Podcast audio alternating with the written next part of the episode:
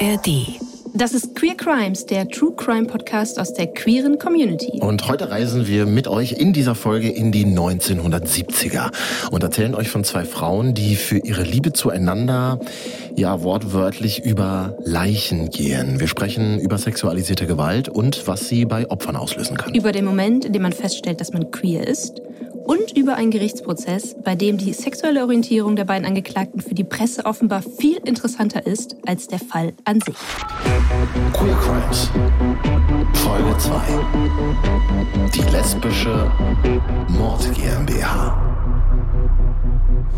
Eine neue Folge Queer Crimes. So ist das. Ich freue mich. Ich freue mich auch. Hi.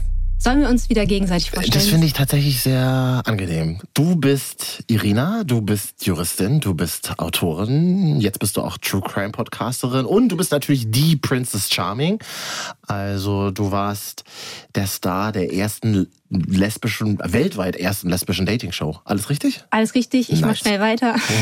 und du bist Marvin, Stimmt. Radiomoderator, Journalist und Podcaster. Das ist vollkommen richtig. Und wir erzählen euch bei Queer Crimes in jeder Folge von einem True Crime Fall, der etwas mit der LGBTQIA Community, Community zu tun hat. Ihr merkt, ich habe es mich gerade auch schon versprochen, deswegen Mhm. sagen wir einfach queere Community. So macht's doch Sinn. Und das machen wir jetzt auch regelmäßig, alle zwei Wochen, hier exklusiv in der App der ARD Audiothek. Genau so ist es und wir bringen definitiv nochmal einen ganz anderen Blickwinkel mit so auf die Cases, ne? weil wir eben als queere Person selbst auch über queere Dinge, glaube ich, nochmal anders sprechen, die in der Berichterstattung, und die Erfahrung haben wir so gemacht, auch in den Recherchen, äh, ja, oft untergehen oder merkwürdig benannt werden. Und wir gehen gleich mal rein mit einer intimen Frage an dich, Irina, wenn ich darf. Wir lieben ja intime Fragen. Na klar, ich weiß ja noch nicht, um was es geht, aber Ja. hau raus. Okay, wir sprechen ja nämlich gleich über eine Frau, die ja erst später in ihrem Leben merkt, dass sie auf Frauen steht. Kannst du so sagen, wann du zum ersten Mal festgestellt hast, dass du dich für Frauen interessierst? Gab es da so einen Schlüsselmoment, eine Initialzündung, ein queeres Erwachen vielleicht? Queer Awakening. Yes, genau. Hm? Äh, nee, ich glaube, so einen genauen Moment gab's nicht. Ich glaube, du, ähm, also so war es bei mir, dass, dass ich vieles erst so im Rückblick dann gecheckt habe. So einzelne Momente, die ich damals irgendwie noch nicht so einordnen konnte.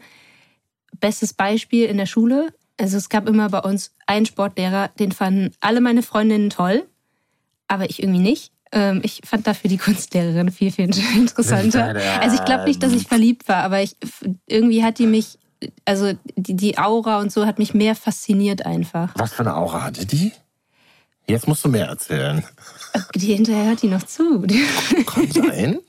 nee, das ist so eine ganz offene, freundliche Art. Und ich glaube, es ist auch so ein bisschen dieses Lehrerin, Schülerin, äh, diese Autorität, die- dann die Person ausstrahlt, die hinzukam. Ähm, und das, ja, es hat mich einfach mehr, mehr geflasht als dieser langweilige Sportlehrer. Gut, was halt dazwischen kam, war dann wahrscheinlich der Altersunterschied bei euch beiden, aber ansonsten. Ja, ich habe mir jetzt auch nicht vorgestellt, dass es meine zukünftige wird, was ja auch nicht schlimm gewesen Also zumindest äh, irgendwann, äh, je nach Alter dann entsprechend. Ähm, aber ja, also und jetzt im Rückblick würde ich sagen, das war so ein kleines Queer Awakening. Spannend.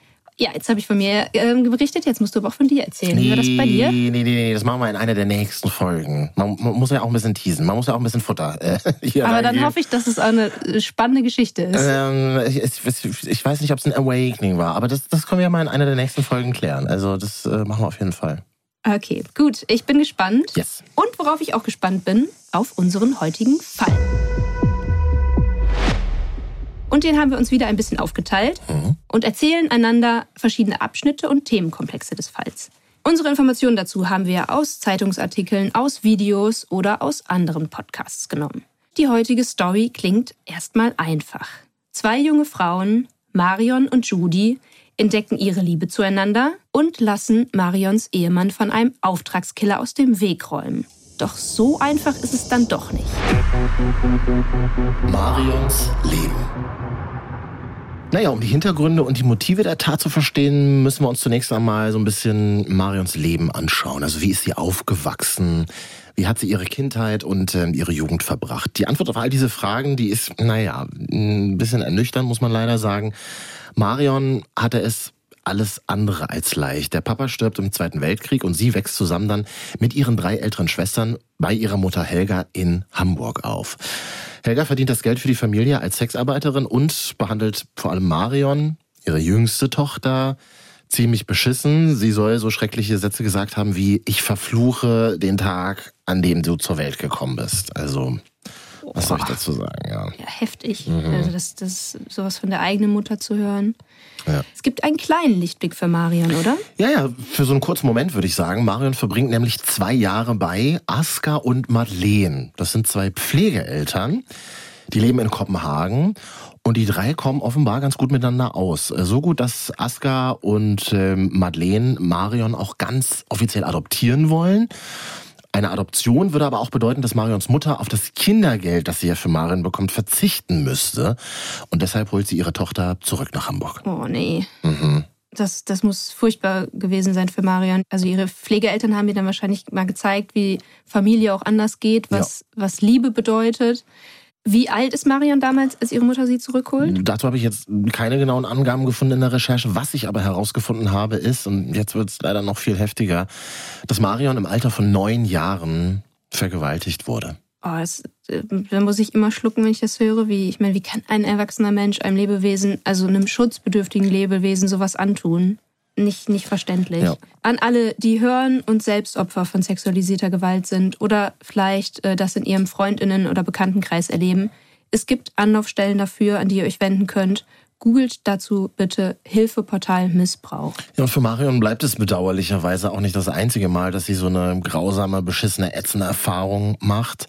Als Teenager im Alter von 15, da lernt sie einen 28-jährigen Mann kennen und kommt auch mit ihm zusammen. Doch als sie das erste Mal Sex haben, kommen die Erinnerungen an die Vergewaltigung wieder hoch und statt Verständnis und Trost bekommt Marion von ihrem Freund eine Abfuhr und er verlässt sie sogar. Naja, die Reaktion der Mutter, ich habe es ja schon so ein bisschen beschrieben, kann man sich wahrscheinlich schon ein bisschen denken. Ne? Wahrscheinlich nicht verständnisvoll und nicht liebevoll. Nein, sie sagt wohl zu Marion, so dumm kannst du nicht gewesen sein. Also sowas wie, wie interpretiert man den Satz? Sowas wie, als wäre es ihre Schuld gewesen. Ja. So würde ich das deuten. Ne? Auf diese schrecklichen Erfahrungen folgen dann viele weitere. Marion wird von Männern betrogen und hintergangen, bis sie 1956 einen Mann namens Wolfgang kennenlernt. Marion ist damals 18. Und ja, vielleicht verlieben sie sich sogar auch äh, zunächst ineinander. Sie gehen auf jeden Fall eine Beziehung ein.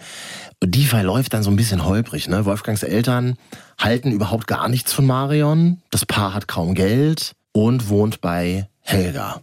Äh, Marion wird dann auch schwanger und bringt die gemeinsame Tochter Karen zur Welt. Naja, und weil die Lebenssituation für Karen aber nicht allzu vielversprechend ist, gibt Marion ihre Tochter zu der Pflegefamilie, in der sie selbst mal gelebt hat.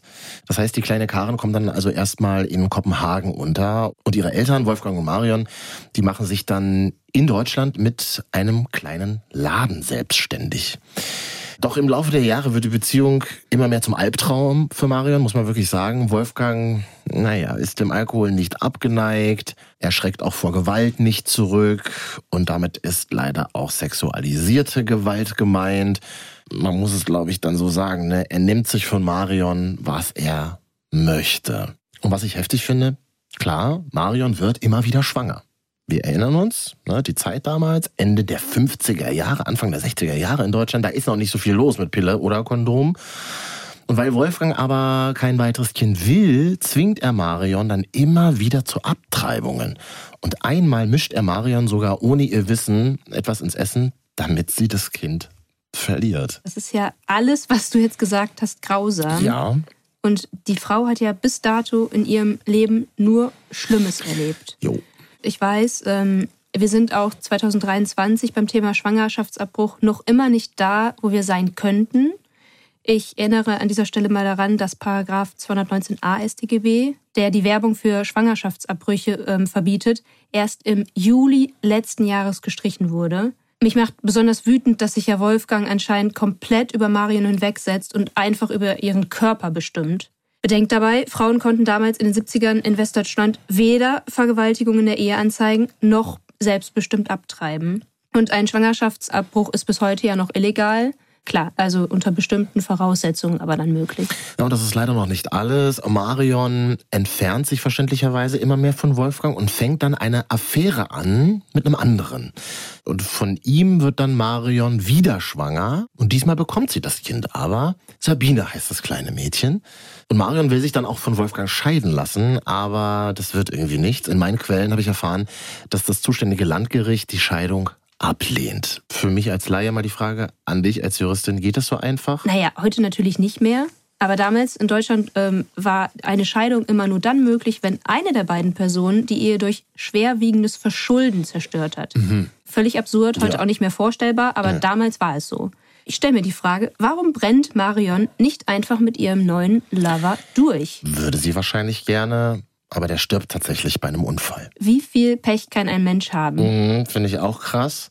Wohl oder übel bleibt sie ja dann halt bei Wolfgang in der Ehehölle, muss man einfach so sagen. Ne? So, und ich glaube, es ist mal langsam an der Zeit, dass Marion auch mal etwas Gutes widerfährt. Mhm. Und darum habe ich mich jetzt gekümmert. Ich erzähle dir jetzt von einer Person, die Marions Leben völlig auf den Kopf stellt. Marion und Judy. 1968 reist Marion mit ihrer Tochter Sabine nach Kopenhagen. Sie will Aska und Madeleine besuchen, das waren die Fastpflegeeltern, und bei diesem Besuch lernt sie eine junge Frau kennen, die 19-jährige Judy. Und ich habe dir auch mal ein Foto von ihr mitgebracht. Mhm. Beschreib sie doch mal. Also die hat so blonde Haare, gehen so leicht ins Rötliche. Was sofort auffällt, ihre wunderschönen großen Augen. Manche würden wahrscheinlich coole Augen sagen, aber wirklich tolle Augen. Sehr interessantes Gesicht. 19 ist sie jung. Äh, und Marion, die war ein bisschen älter damals schon, ne? Genau, also elf Jahre trennen die beiden voneinander. Marion ist damals 30. Und während dieses Aufenthalts in Dänemark unternehmen die beiden dann viel zusammen und merken offenbar, dass das ein bisschen mehr als nur Freundschaft ist. Sie küssen sich. Und jetzt frage ich mhm. dich, nachdem du mich vorhin ausgefragt hast, erinnerst du dich noch an deinen ersten Kuss mit einem Mann? Der erste Kuss mit einem Mann war mit mir selbst. Oh. ja, ich habe nämlich immer zu Hause tatsächlich heimlich geübt, so mit meiner Hand. Ich habe immer so meinen Handrücken geküsst. Ich, ich glaube, du bist nicht der Einzige. es klingt aber so probiert irgendwie, auch wenn ich es jetzt erzähle. Aber als es dann tatsächlich so, so weit war, weiß ich nicht, fand ich den ersten Kuss richtig öde irgendwie im Nachhinein betrachtet. Viel zu kurz war der, aber ich dachte so, öh, wow, ich wurde gerade von einem Typen geküsst. Das, das fand ich irgendwie toll, das fand ich sehr befreiend. Es war schon ein sehr krass besonderes Gefühl. Ich habe ja vorher irgendwie nur Frauen geküsst und das war dann jetzt irgendwie anders, einen Mann zu küssen. Also freier, größer, aufregender. Aber ich glaube, es vergingen dann halt wirklich noch viele Küsse, bis ein richtig guter Kuss kam und ich dann auch selber so selbstbewusst gerne geküsst habe. Aber hast du in dem Moment schon gemerkt, okay, das ist es?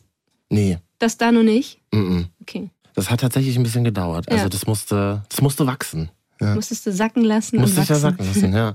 Wie war das bei dir? Ja, ich, gut, das gleiche, was du vorhin gemacht hast, mache ich jetzt auch. Ich werde mir die Geschichte noch aufheben. Okay. Ähm, die kommt dann in einer der kommenden Folgen okay, Real Crimes. Also mhm. bleibt dran. Und die gibt es übrigens ganz exklusiv in der ARD Audiothek. So, zurück zum Fall. Zwischen den beiden entsteht etwas, das Marion so aus ihren vorherigen Beziehungen wahrscheinlich nicht kennt. Sie erfährt Zärtlichkeit, Leidenschaft, Vertrauen und Nähe. Und das muss für die 30-Jährige, die, wie wir gehört haben, nur negative Erfahrungen in Sachen Liebe bisher gemacht hat, wohl ein echt tolles neues Gefühl sein. Und an diesem Gefühl hält sie auch fest, nachdem sie dann wieder zurück bei Wolfgang ist. Die beiden Frauen haben dann weiterhin Kontakt, schreiben einander Briefe. Und die Bild-Zeitung hat später einige dieser Briefe veröffentlicht und die zeigen, was Marion für Judy empfunden haben muss. Am 29. Mai 1972 schreibt Marion zum Beispiel, Zitat, Meine über alles geliebte Judy, seit du weg bist, kann ich nicht mehr ruhig sitzen. Meine Liebe zu dir tut so weh. Es ist jetzt Nacht. Weißt du, was er, und damit meint sie ihren Mann Wolfgang, vorhin wollte? Oh, wie ich mich vor ihm ekle. Oh, wie ich ihn hasse.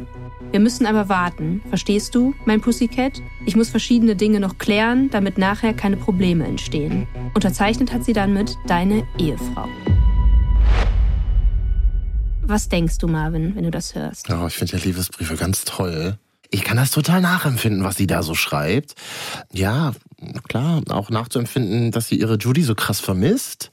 Aber irgendwie ist das ja leider auch eine Andeutung, ne? Also so, wenn sie sagt, ich muss verschiedene Dinge klären, naja, das kann ja nichts Gutes bedeuten eigentlich. Das stimmt, das ist leider so. Und zunächst lieben die beiden äh, Frauen sich aber weiterhin geheim. Mhm. Marion lädt Judy sogar in die gemeinsame Wohnung von ihr und Wolfgang ein und verkauft erstmal Wolfgang sie als gute Freundin.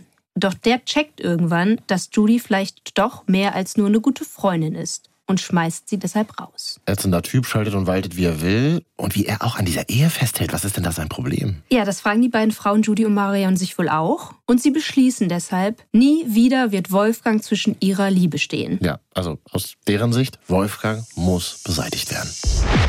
Der Mord. Um das Hindernis, also um Wolfgang, kümmert Judy sich, also zumindest indirekt. Sie macht in Kopenhagen einen Mann ausfindig, der heißt Danny Svend. Von dem habe ich auch mal ein Foto mitgebracht. Beschreib mal.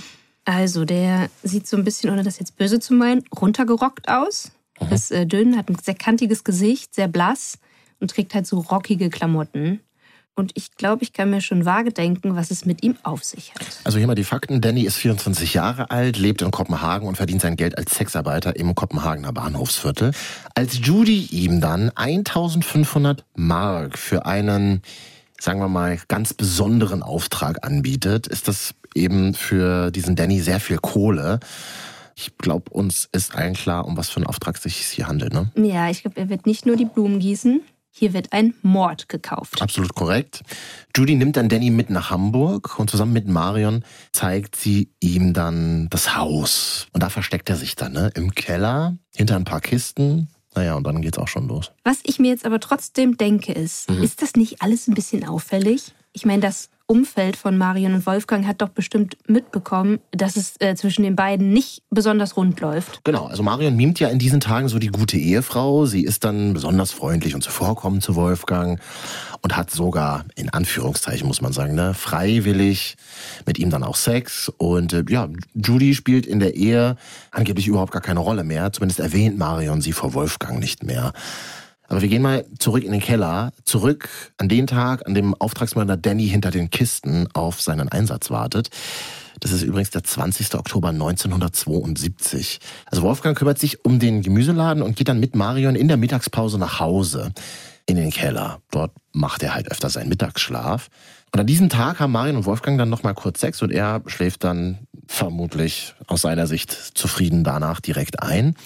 Naja, aber Wolfgang wird aus diesem Mittagsschlaf nie wieder erwachen, denn unter der Kellertreppe hinter den Kisten wartet ja Danny und er bringt dann Wolfgang an diesem Nachmittag um. Im Auftrag von Marion und Judy. Ja, und deswegen seht ihr auf unserem Episodencover auch ein Beil. Mhm. Das ist nämlich die Tatwaffe in diesem Fall. Genau, laut eigener Aussage wollte Danny den Gemüsehändler eigentlich mit einem Strick erdrosseln, aber dann reicht Marion ihm eine andere Tatwaffe. Und sie soll gesagt haben, nimm das Beil da. Naja, und mit dem schlägt er dann halt zu. Was ich mir jetzt als Laie, als Jura-Laie frage, Marion und Judy haben Wolfgang ja nicht selbst umgebracht. Mhm. Sie haben den Auftrag ja nur erteilt. Also das heißt, die Hände hat sich jemand anderes schmutzig gemacht. Was bedeutet das dann später für eine mögliche Anklage? Ja, Marvin, du greifst jetzt zwar schon etwas vor. Also, für die Anklage bedeutet dies, dass die beiden wegen Anstiftung zum Mord angeklagt werden. Mhm. Aber da wir jetzt eh schon von Anklage und Co. sprechen, ich habe mir nämlich mal die Ermittlungsarbeiten angeschaut und die führen recht schnell zum Erfolg. Danny wird verhaftet, weil Fingerabdrücke auf der Tatwaffe ihn verraten und auch Judy und Marion werden festgenommen. Der Prozess. Bevor ich jetzt auf die Gerichtsverhandlung eingehe, schauen wir uns erstmal die Tage nach dem Mord an. Wolfgang ist tot, Marion und Judy können endlich ungehindert miteinander Zeit verbringen und füreinander da sein. Judy möchte allerdings nicht im Ehebett von Wolfgang und Marion schlafen, weshalb die beiden Frauen mit dem Bett im Gästezimmer vorlieb nehmen. Verständlich. Die Bild schreibt damals in einem Artikel, ich zitiere mal, die beiden Frauen rauchten, tranken, sprachen von ihrer Zukunft, so hausten sie, so lebten sie, so liebten sie zehn Tage lang, dann wurden sie verhaftet. So, darüber müssen wir in dieser Frage unbedingt sprechen, die Berichterstattung der Medien. Den Artikel, den du da eben zitiert hast, der trägt ja die Überschrift So feierten die lesbischen Frauen den Mord. Und generell ist in den Artikeln oft vom Prozess der lesbischen Frauen oder vom Verbrechen der lesbischen Frauen die Rede. Man merkt das eben schon an den Headlines, ne? das lesbisch sein ist immer total wichtig und warum, das erfahren wir gleich. Mir ist es auch sofort aufgefallen, dass immer nur von den lesbischen Frauen die Rede ist, statt einfach nur zu sagen, die Frauen. Ja. Das heißt, die Sexualität wird immer wieder in den Vordergrund gerückt. Aber erstmal zurück zum Fall. Marion und Judy sitzen in Untersuchungshaft und versprechen sich eigentlich auch, dass sie im Prozess füreinander da sind. Aber letztlich kämpft im Gerichtssaal dann doch jede für sich. Beide werden von Pflichtverteidigern vertreten. Und du als Juristin sagst uns jetzt, ähm, was genau sind Pflichtverteidiger? Wie unterscheiden die sich von normalen Verteidigerinnen und Verteidigern? PflichtverteidigerInnen äh, werden dem oder der Angeklagten vom Gericht beigeordnet, mhm. wenn, und jetzt gibt es ähm, zwei Voraussetzungen, erstens es im Gesetz so steht, äh, welche Fälle das sind, erkläre ich gleich im zweiten Schritt, und dann zweitens die der Angeklagte keinen eigenen Verteidiger oder Verteidigerin beauftragt. Zum Beispiel wenn er oder sie kein, sich das nicht leisten kann. Mhm. Welche Fälle sind nun erfasst? Das sind die Fälle, in denen der Gesetzgeber davon ausgeht, dass der oder die Beschuldigte sich nicht selbst verteidigen kann. Entweder wegen der Schwere der Tat, Mord, mhm. oder weil zum Beispiel die Sach- und Rechtslage besonders kompliziert ist. Immer darunter fallen Verbrechen, das heißt, wenn äh, das Mindestmaß eine Freiheitsstrafe von einem Jahr ist. Mhm. Das ist beim Mord hier, äh, also beide Fälle werden da erfasst. Ne? Sachrechtslage kompliziert plus Schwere der Tat. Und am Ende, die Kosten für so eine Pflichtverteidigung übernimmt dann die Staatskasse. Mhm. Exkurs Ende. also mitgekommen? Ja. okay. Und dann weiter im Prozess. Also, das Gericht hört dann verschiedene ZeugInnen und natürlich auch Marian und Judy, die Angeklagten. Sie müssen dann vor Gericht von ihren sexuellen Erlebnissen berichten und damit meine ich jetzt nicht etwa die Ehehölle, in der Mario mit Wolfgang lebte, oder die sexualisierte Gewalt, die beide Frauen in ihrem Leben erleben mussten, sondern es ging um Details aus ihrem Liebesleben. Ja, und da fragt ihr euch bestimmt jetzt auch, was hat das denn vor Gericht zu suchen? Inwiefern spielt das überhaupt eine Rolle bei der Urteilsfindung? Und hätte man das auch gemacht, wenn nicht Marion und Judy sondern ein Mario und Judy angeklagt mhm. gewesen wären. Ja, genau mein Gedanke. Das Interessante ist, dass mir in der Recherche aufgefallen, im Internet findet man so gut wie kaum Artikel aus dieser Zeit. Und ich bin wirklich mal so richtig oldschool in ein Zeitungsarchiv gegangen, wo man dann eben Zeitungen aus dieser Zeit auf Mikrofilm gespeichert findet und habe mir dann tatsächlich einzelne Ausgaben aus dieser Zeit durchgeschaut. Eine Zeitung, die titelt zum Beispiel wenn Judy mich berührte, war es wie ein elektrischer Schlag. Und gibt dann einen Dialog zwischen Marion und einem Gutachter wieder. Lese ich dir mal draus vor. Mhm. Der Gutachter fragt, war diese Liebe denn anders als jene, die sie von Männern kannten? Und Marion antwortet dann wohl, ja, sie war anders. Wenn Judy mich berührte, dann war das wie ein elektrischer Schlag. Das, was ich für Judy empfand, kam aus der Seele raus. Und dann unterbricht der Gutachter sie anscheinend und sagt, erklären Sie genauer. War Judy wie ein Mann um sie? War sie aufmerksam? Waren es die neuen sexuellen Erlebnisse? In welcher Reihenfolge empfanden Sie für Judy? Ja, und dann endet dann hier das Zitat. Wie geht's dir so als Frau, die Frauen liebt, wenn du das so hörst? Das, was Marion da am Anfang erzählt hat, fand ich eigentlich total süß, das zu erklären, mhm. weil es ist ja im Endeffekt nicht anders als die Liebe, die heterosexuelle Menschen äh, zueinander empfinden, Klar, weil das Gefühl ist, das sie beschreibt. Und ich meine, das, was der Gutachter dann fragt, das äh, zeigt ja nur, dass er offenbar keine Ahnung von lesbischer Sexualität yep. hat. Yep. Also warb Judy wie ein Mann um sie. Mhm es war ja kein Mann dabei, es waren ja zwei Frauen. Also, also es, es, zeigt äh, einfach, wie wenig sich das Gericht mit diesem Themenkomplex befasst hat. Mhm. Und äh, diese Gutachter jetzt ähm, mal als, als Randnotiz, äh, die Judy und Marian befragen, kamen auch zu dem Schluss, dass die beiden voll zurechnungsfähig sind. Und dann habe ich auch einen Artikel gefunden, in dem es eben darum geht, dass die beiden zurechnungsfähig sind. Und da heißt es, hat die lesbische Liebe Judy und Marian zu dieser Tat getrieben? Hat diese Liebe sie so wahnsinnig gemacht, dass sie nicht erkennen konnten, was sie taten? Natürlich, ne? einen Menschen umbringen zu lassen, ist absurd furchtbar, Punkt. Aber du bringst ja jemanden um, weil du vielleicht kaltherzig oder eifersüchtig oder wütend bist oder, oder, oder, oder. Da gibt's ja tausende Gründe, aber du bringst ja niemanden um, weil du lesbisch bist. Richtig? Das ist auch heute nicht mehr so vorstellbar. Also, Nein. Dass du äh, an der Zurechnungsfähigkeit zweifelst wegen der Sexualität. Mhm. Gut, damals war es so, obwohl der Gutachter eigentlich das für die damalige Verhältnisse auch ganz gut einordnet, wie ich finde. Mhm. Er wird nämlich zitiert, es war bis vor kurzem verpönt, über weibliche Homosexualität zu reden. Jetzt können wir es tun. Die lesbische Liebe ist keine Krankheit. Wir müssen sie völlig neutral sehen. Es ist vielleicht ein ungewöhnliches Verhalten, ein Minderheitenproblem, mhm. von vielen meistens belächelt, aber hat er recht. Mal so generell die Frage, hast du das Gefühl, dass lesbische Frauen sich mehr erklären müssen? Also beziehungsweise ihnen so das Lesbischsein abgesprochen wird im Sinne von, ja, komm, du hast da noch nicht den richtigen Mann gefunden. Oder noch schlimmer, was man auch immer mal wieder hört, so, ja, du brauchst mal richtig guten Sex mit einem Mann. Dieses Lesbischsein, das ist bestimmt nur eine Phase. Weil ich als Mann zum Beispiel muss eigentlich nie diskutieren, warum ich wie und worauf stehe. Ja, es kommt schon vor, dass es Leute gibt, die einem dieses Lesbischsein absprechen möchten, mhm. aber deutlich seltener als früher. Ich glaube, weil das Verständnis mittlerweile mehr da ist von, von ähm, anderen ähm, Lebensentwürfen, die die Leute früher nicht hatten.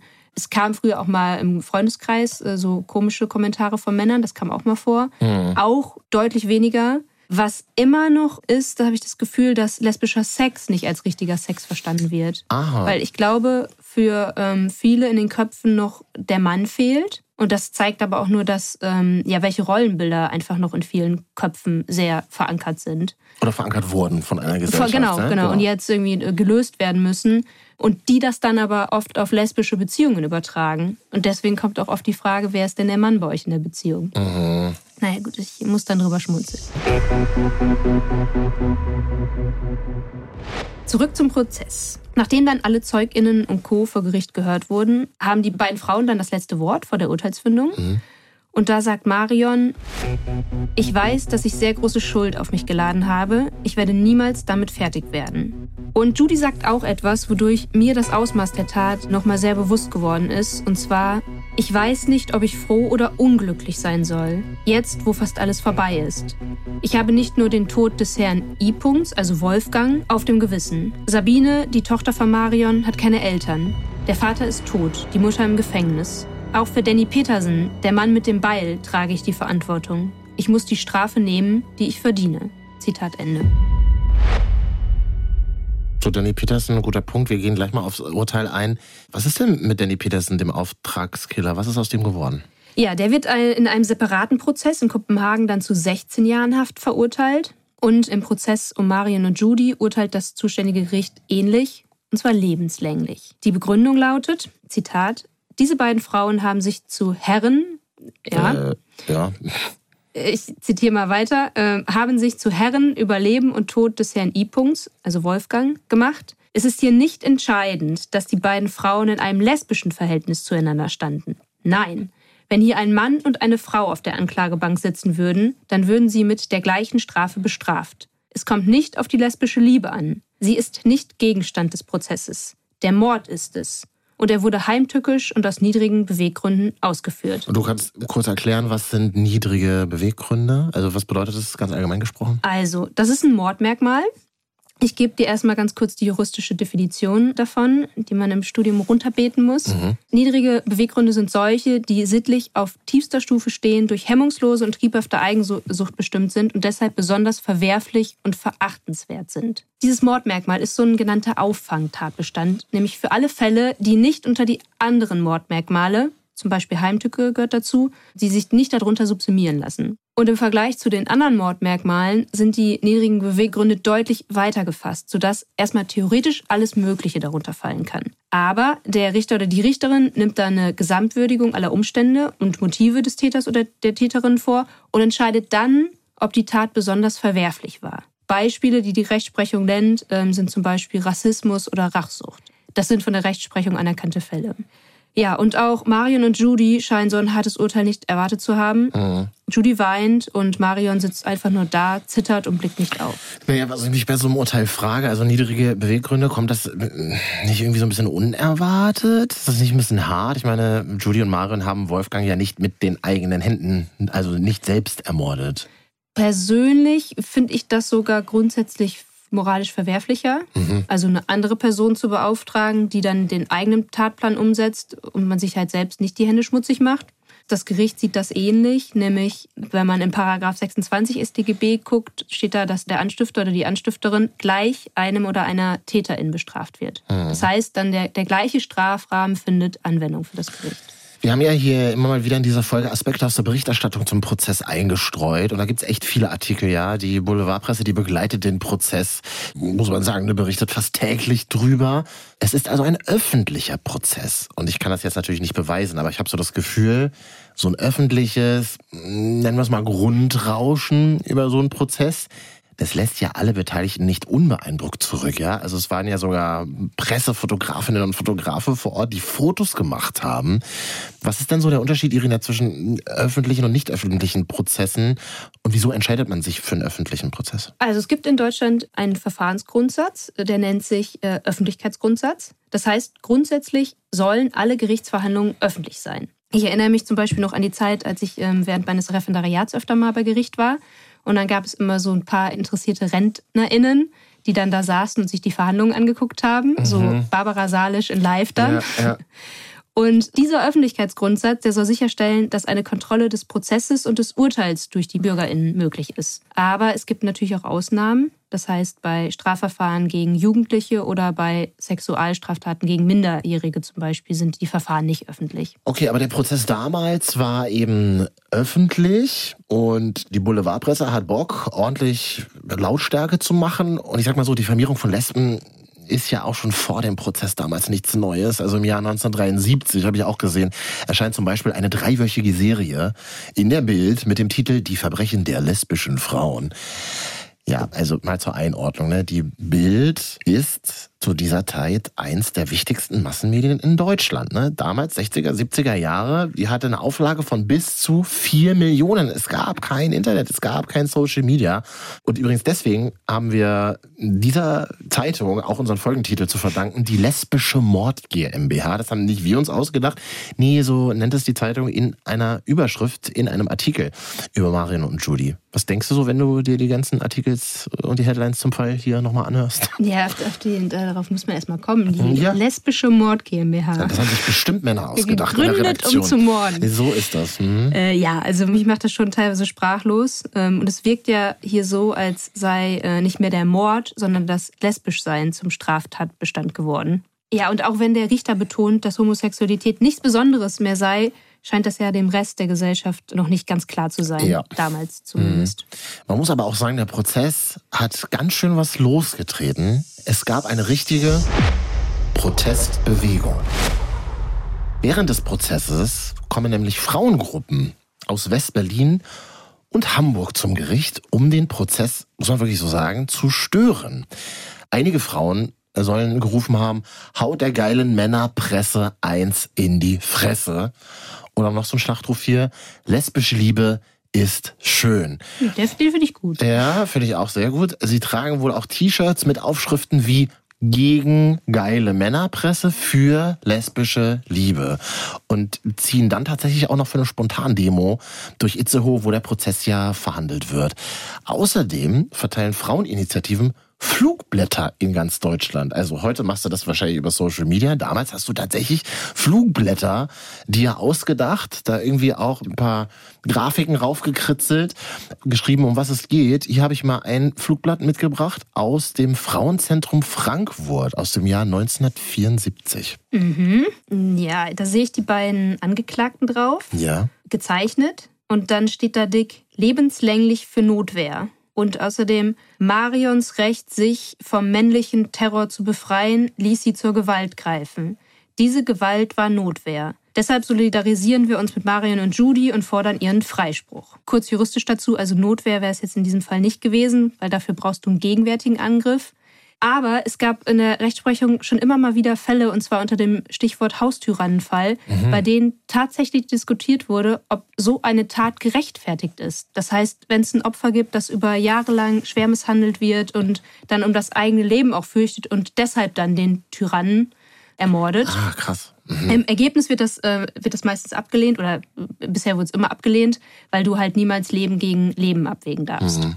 Das ist natürlich was anderes, wenn dein Partner oder deine Partnerin dich angreift und du dich dann wehrst. Also dann könnte man von Notwehr sprechen. Mhm. Was ich hier gut finde, ist, dass sich hier ganz öffentlich Menschen gegen Frauengewalt stark machen. Ja, voll. Und du merkst das ordentlich was los. In Berlin zum Beispiel, wo ich lebe, äh, gibt es ja den Dike March. Also die nennen sich so Demo für lesbische Sichtbarkeit. Warst du schon mal auf so einer Demo? Ja, äh, erst äh, beim letzten CSD in Köln. Nice. Und das ist in Köln auf jeden Fall immer deutlich politischer als dann die große Demo mit den ganzen Trucks und deshalb für mich auch mit mehr Gänsehaut verbunden. Klar. Also ich, ich, mag den Dyke March total. Mhm. Spannend finde ich auch, wie Marion und Judy dann auf den Support äh, durch die Frauengruppen reagiert haben. Weil eigentlich würde man ja denken, dass es ein schönes Gefühl sein muss, wenn man weiß, dass da viele hinter einem stehen. Das sehen manche Menschen ein bisschen anders. Ich habe ein Radiointerview dazu gehört und zwar mit ähm, einer Aktivistin, klar, die heute noch lebt, aber eben damals mit dabei war. Und die sagt, na ja, gut, also mit Marion und Judy haben wir die Proteste natürlich und die Störungen nicht abgesprochen und sagt dann aber eben auch, na ja, also die beiden Frauen haben so diesen Schauprozess eher über sich ergehen lassen, waren vielleicht auch erdrückt von diesem homophoben Lärm, der da losgetreten wurde, aber ich habe da ganz viel Kritik zwischen den Zeilen gehört, ja? Also, da stellt sich jetzt so im Nachhinein die Frage, hätten Marion und Judy viel selbstbewusster feministischer agieren müssen? also aus feministischer Sicht kann ich die Kritik total nachvollziehen. Wenn ich mich jetzt so ein bisschen in Marion und Judy reinversetze, ja die werden sich wahrscheinlich gedacht haben, boah, ich will irgendwie, dass es hier möglichst glimpflich für mich ausgeht und äh, hatten da wahrscheinlich weniger feministische Gründe dann im Kopf. Oder waren es vielleicht auch vorher nicht. Ne? Also nicht jeder queere Mensch ist natürlich aktivistisch. Aber klar, ohne Aktivismus ändert sich auch nichts. Also mhm. deswegen, ich kann es auch aus äh, feministischer Sicht äh, total ver verstehen, die Kritik. Genau, Monne Kühn hat das gesagt, äh, diese Aktivistin, und es macht wahnsinnig viel Spaß, dazu zu hören. Und die sagt eben weiter, klar, ich weiß, die Protestaktionen haben am Urteil nichts geändert. Aber sie haben eben eine Öffentlichkeit hergestellt und sie hat äh, in diesem Interview gesagt, der Richter und die Chefin, die waren irgendwie absolut unfähig, total überfordert natürlich mit dem Thema, die waren lesbenfeindlich und haben eben auch einen Schauprozess daraus gemacht. Dieser Satz macht mir Gänsehaut. Sie sagt eben, es war wichtig, ja, rauszugehen. Das ist halt so ein Satz, den ich echt nicht vergessen werde aus diesem Interview. Ich wiederhole nochmal. Es ist, das zählt auch für Themen, die, die wir heute haben, ja. Es ist wichtig, rauszugehen. Und sie sagt irgendwie über damals, da sind Sachen in Gang gekommen. Und das finde ich sehr bewegend und ganz toll, das äh, heute noch zu hören. Das, äh, da sind wir auch wieder bei dem Punkt, dass es einfach gab, Menschen, die heute schon ein bisschen älter als wir beide zum Beispiel sind und die auch Wege und Türen aufgemacht haben vor einigen Jahren schon. Das, das finde ich toll. Da haben Frauen so ihren Mut zusammengefasst, also der hingestiefelt, haben Krach gemacht und gezeigt, ey, so wie ihr mit Frauen umgeht, so geht es nicht, Leute.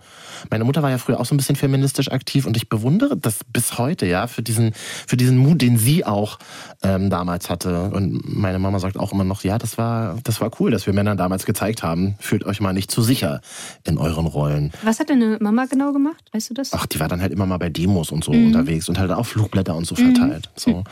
Das war damals einfach anders, glaube ich, als heute. Und ich kann mir halt einfach auch denken, dass das ein krass geiles Gefühl sein muss, ne? Wenn du merkst so, oh krass, meine Proteste, die bringen etwas in Bewegung und ich kann meine Stimme nutzen und ich verändere vielleicht ein bisschen die Welt. Ich will es nicht zu groß aufblasen, ja, aber so ein bisschen Veränderung im Kleinen fürs Große, das finde ich immer eine ganz tolle Sache. So, jetzt habe ich viel geredet. Äh, und wir sind schon fast am Ende dieser Folge angekommen. Viel Wichtiges gesagt.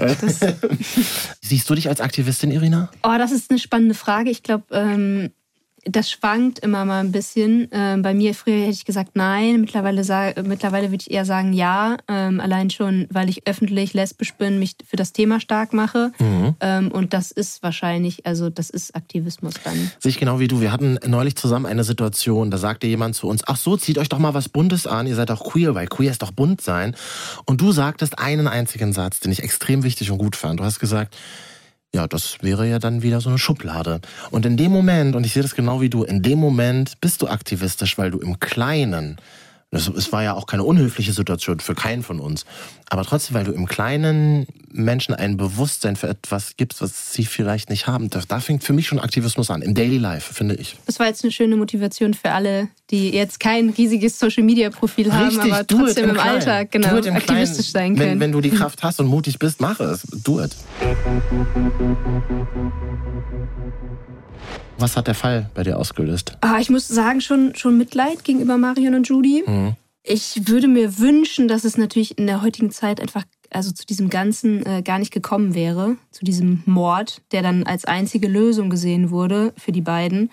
Dann würde ich hoffen, dass Wolfgang dann nämlich heute im Knast sitzen würde statt den beiden. Mhm. Aber klar, ist es ein Mord? Das war natürlich nicht richtig. Aber Mitleid ist irgendwie trotzdem da. Wie sieht es bei dir aus? Ich finde diese Dimension, die sich so drumherum ergibt, sehr spannend, ne? weil ja damals kaum über queeres Leben in der Öffentlichkeit gesprochen wird. Also vieles findet einfach versteckt statt. Und diese queere Bewegung, wie wir sie heute mit CSDs und Co. kennen, die ist ja 1974 kaum sichtbar. Ich meine, du musst dir mal vorstellen, ne? Also, wir erinnern immer wieder daran, sexuelle Handlungen zwischen Männern zum Beispiel werden damals noch gesetzlich bestraft. 1994 wird dieser Paragraph, der das besagt, erst gestrichen. Und deshalb finde ich ganz unabhängig, natürlich genau von diesem grausamen Mord, wie du ja auch schon sagst, ganz unabhängig davon möchte ich nochmal ganz deutlich sagen, das sind einfach Proteste, äh, die rund um den Prozess deutlich für Sichtbarkeit gesorgt haben. Und da haben Heldinnen vor uns, für uns einfach Türen schon geöffnet. Genau, mhm. ja, das stimmt. Ähm, und eine Sache, die habe ich dir noch nicht erzählt, Marvin. Mhm. Marion wird 1987 aus der Haft entlassen. Judy wird 1986 nach Dänemark überstellt und kommt dann auch relativ schnell frei. Der Prozess fand ja in den 70ern statt bleibt halt so die Frage, gab es denn oder gibt es für die beiden ein Happy End? Oh, ich hätte es mir ja gewünscht, aber dazu konnte ich leider nichts rausfinden.